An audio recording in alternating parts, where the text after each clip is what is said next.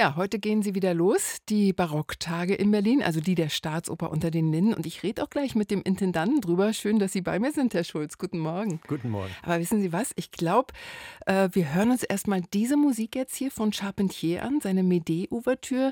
Dann sind wir nämlich schon mittendrin im diesjährigen Barocktage geschehen. Ist das in Ordnung? Sehr gut, freue ich mich. Gut.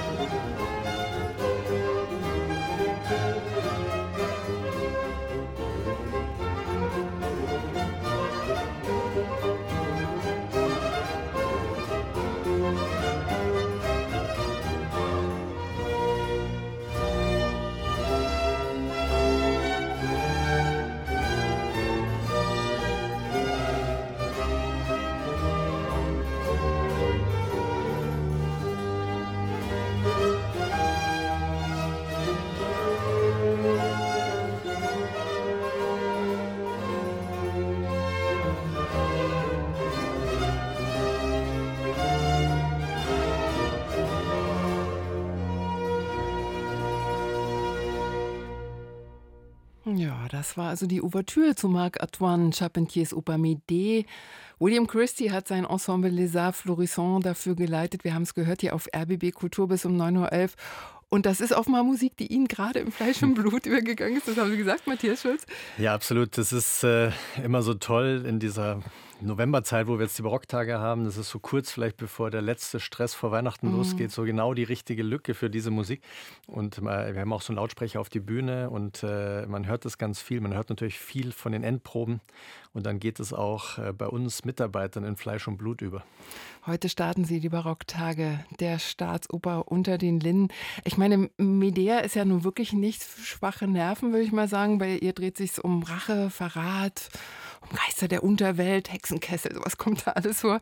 Ähm, große Emotionen in diesem klassischen griechischen Sagenstoff. Aber das scheint jetzt offenbar genau der richtige Auftakt für die diesjährigen Barocktage zu sein.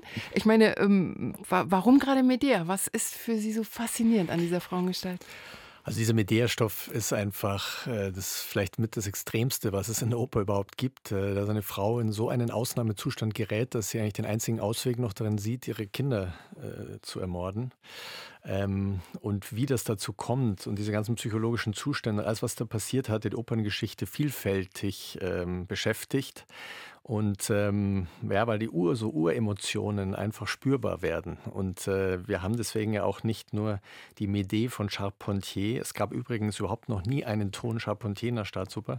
Ups. Ähm, und äh, wir haben ja auch noch die Medea von Cherubini und dann in konzertanter Version eine Medea von Herrn Bender.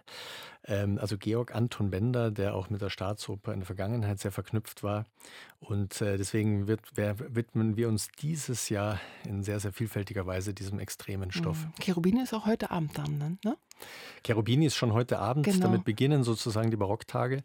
Und was dort wirklich toll ist, also Christopher Rosé wird ja da Akamus, ähm, was ein wichtiger Bestandteil auch der Barocktage ist, jedes Jahr dieses tolle Berliner Ensemble ähm, dirigieren. Und ähm, ja, wir hatten Cherubini Medea schon in, in ein, zwei, drei Wiederaufnahmen seit der Premiere in 18 und äh, dieses Mal wird es zum ersten Mal im Originalklang zu erleben sein. Mhm. Und ich muss sagen, ähm, das gibt dem einfach nochmal so im, wahrsten Sinne eine ganz eigene Farbe und das ist einfach toll viel Medea also, aber alle neun oder zehn Tage sind es ja, wird es nicht füllen können. Gibt es noch was, was Ihnen außerdem besonders am Herzen liegt? Sowas wie ein Ihrem persönlichen Höhepunkt? Das ist schwer zu fragen.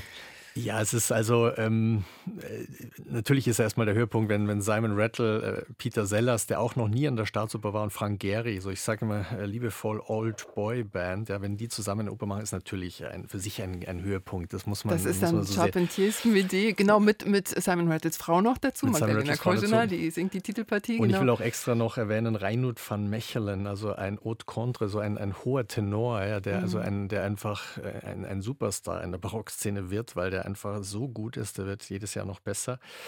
Also es gibt da eine unglaubliche Sängerbesetzung durch die Bank. Aber es gibt auch die Wiederaufnahme von Mithridate mit Mark Minkowski, ähm, der puren Rock aus diesem Mozart, aus diesem frühen Mozart macht. Ähm, und das ist schon auch immer wieder jedes Mal, ich habe das schon bei den Salzburger Festspielen 2005, 2006 hat er das schon dirigiert und Mhm. wollte es einfach mit ihm nochmal neu in Berlin machen, weil es einfach so gut ist. Und ja, es gibt, es gibt Konzerte, ähm, die sich eben rund um Charpentier, um französischen Barock äh, äh, und um diesen Medea-Stoff drehen. Mhm. Und ähm, ja, da gibt es nur noch wenige Restkarten. Da merkt man auch, wie das so unglaublich beliebt geworden ist. Ähm, das sind, ist die Dorothea Oberlinger mit ihrem Ensemble 1700. Wir haben die Voces Suaves. Wir haben das Quatuor Nevermind. Wir haben Nikolaus Allstedt mit Jean Rondeau. Ich merke also schon, Sie das merken- sind alles Höhepunkte. Sie merken, es sind lauter so Namen Ja. aus, der, aus der Szene, aber auch, Genau. auch tolle Musiker, die einfach da Unglaubliches zu sagen haben. Mhm. Aber wissen Sie, was mir aufgefallen ist? Es gibt richtig viele Veranstaltungen auch für Kinder. Ähm, beispielsweise vier Termine für ein Kinderkonzert, viermal Kinderoper. Ich weiß nicht, ob da auch mit ihr mit dabei ist. Holen Sie so, äh, sich so den interessierten Nachwuchs ran?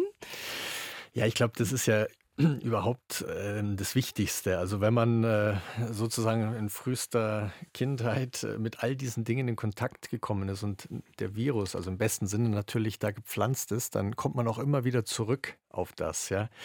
Und, ähm, und wir versuchen ja mit unserem Opernkinderorchester, mit dem Kinderopernhaus sowieso sehr viel für Kinder zu machen und zwar ganz aktiv. Gerade Mitmachen liegt da vieles. Und auch wieder Barocktagen wird das gemacht. Also ähm, wir haben ja da auch diese Ensembles da und auch Akamus macht das immer ganz, ganz toll mit Kindern, so Kinderkonzerte. Wir haben das Freiburger Barockorchester da, die machen so ein, äh, ja, auch ein Programm, was sich so rund um Rameau, also auch französischen Barock dreht und gehen, machen das nicht nur in der Staatsoper, sondern gehen auch in drei Schulen damit. Und ähm, ja, und es gibt, äh, es gibt viele Gruppen, die sozusagen in die ganz normalen Opern gehen, die aber dann besonders äh, einen besonderen Workshop dazu bekommen. Also äh, wir versuchen einfach so viele, viele wie möglich dafür zu begeistern. Die Barocktage starten heute, die Barocktage der Staatsoper unter den Linden, ja in Kombination auch mit Pierre Boulessa. Da sind auch Veranstaltungen. Der Intendant Matthias Schulz äh, war bei mir, hat ganz viel erzählt. Ich danke Ihnen ganz herzlich, auch dass Sie ins RBB Kulturstudio gekommen Vielen sind. Dank, sehr gerne. Und viel Erfolg für diese Tage. Dankeschön. Schade, dass es keine Karten mehr gibt. Oder so gut wie keine, haben Sie gesagt, ne? Für die Schade. Konzerte. Ja. Aber für die, für die Opern gibt es schon Für die Opern gibt es noch. Super. Also, alle ran. Online kann man die holen. Genau.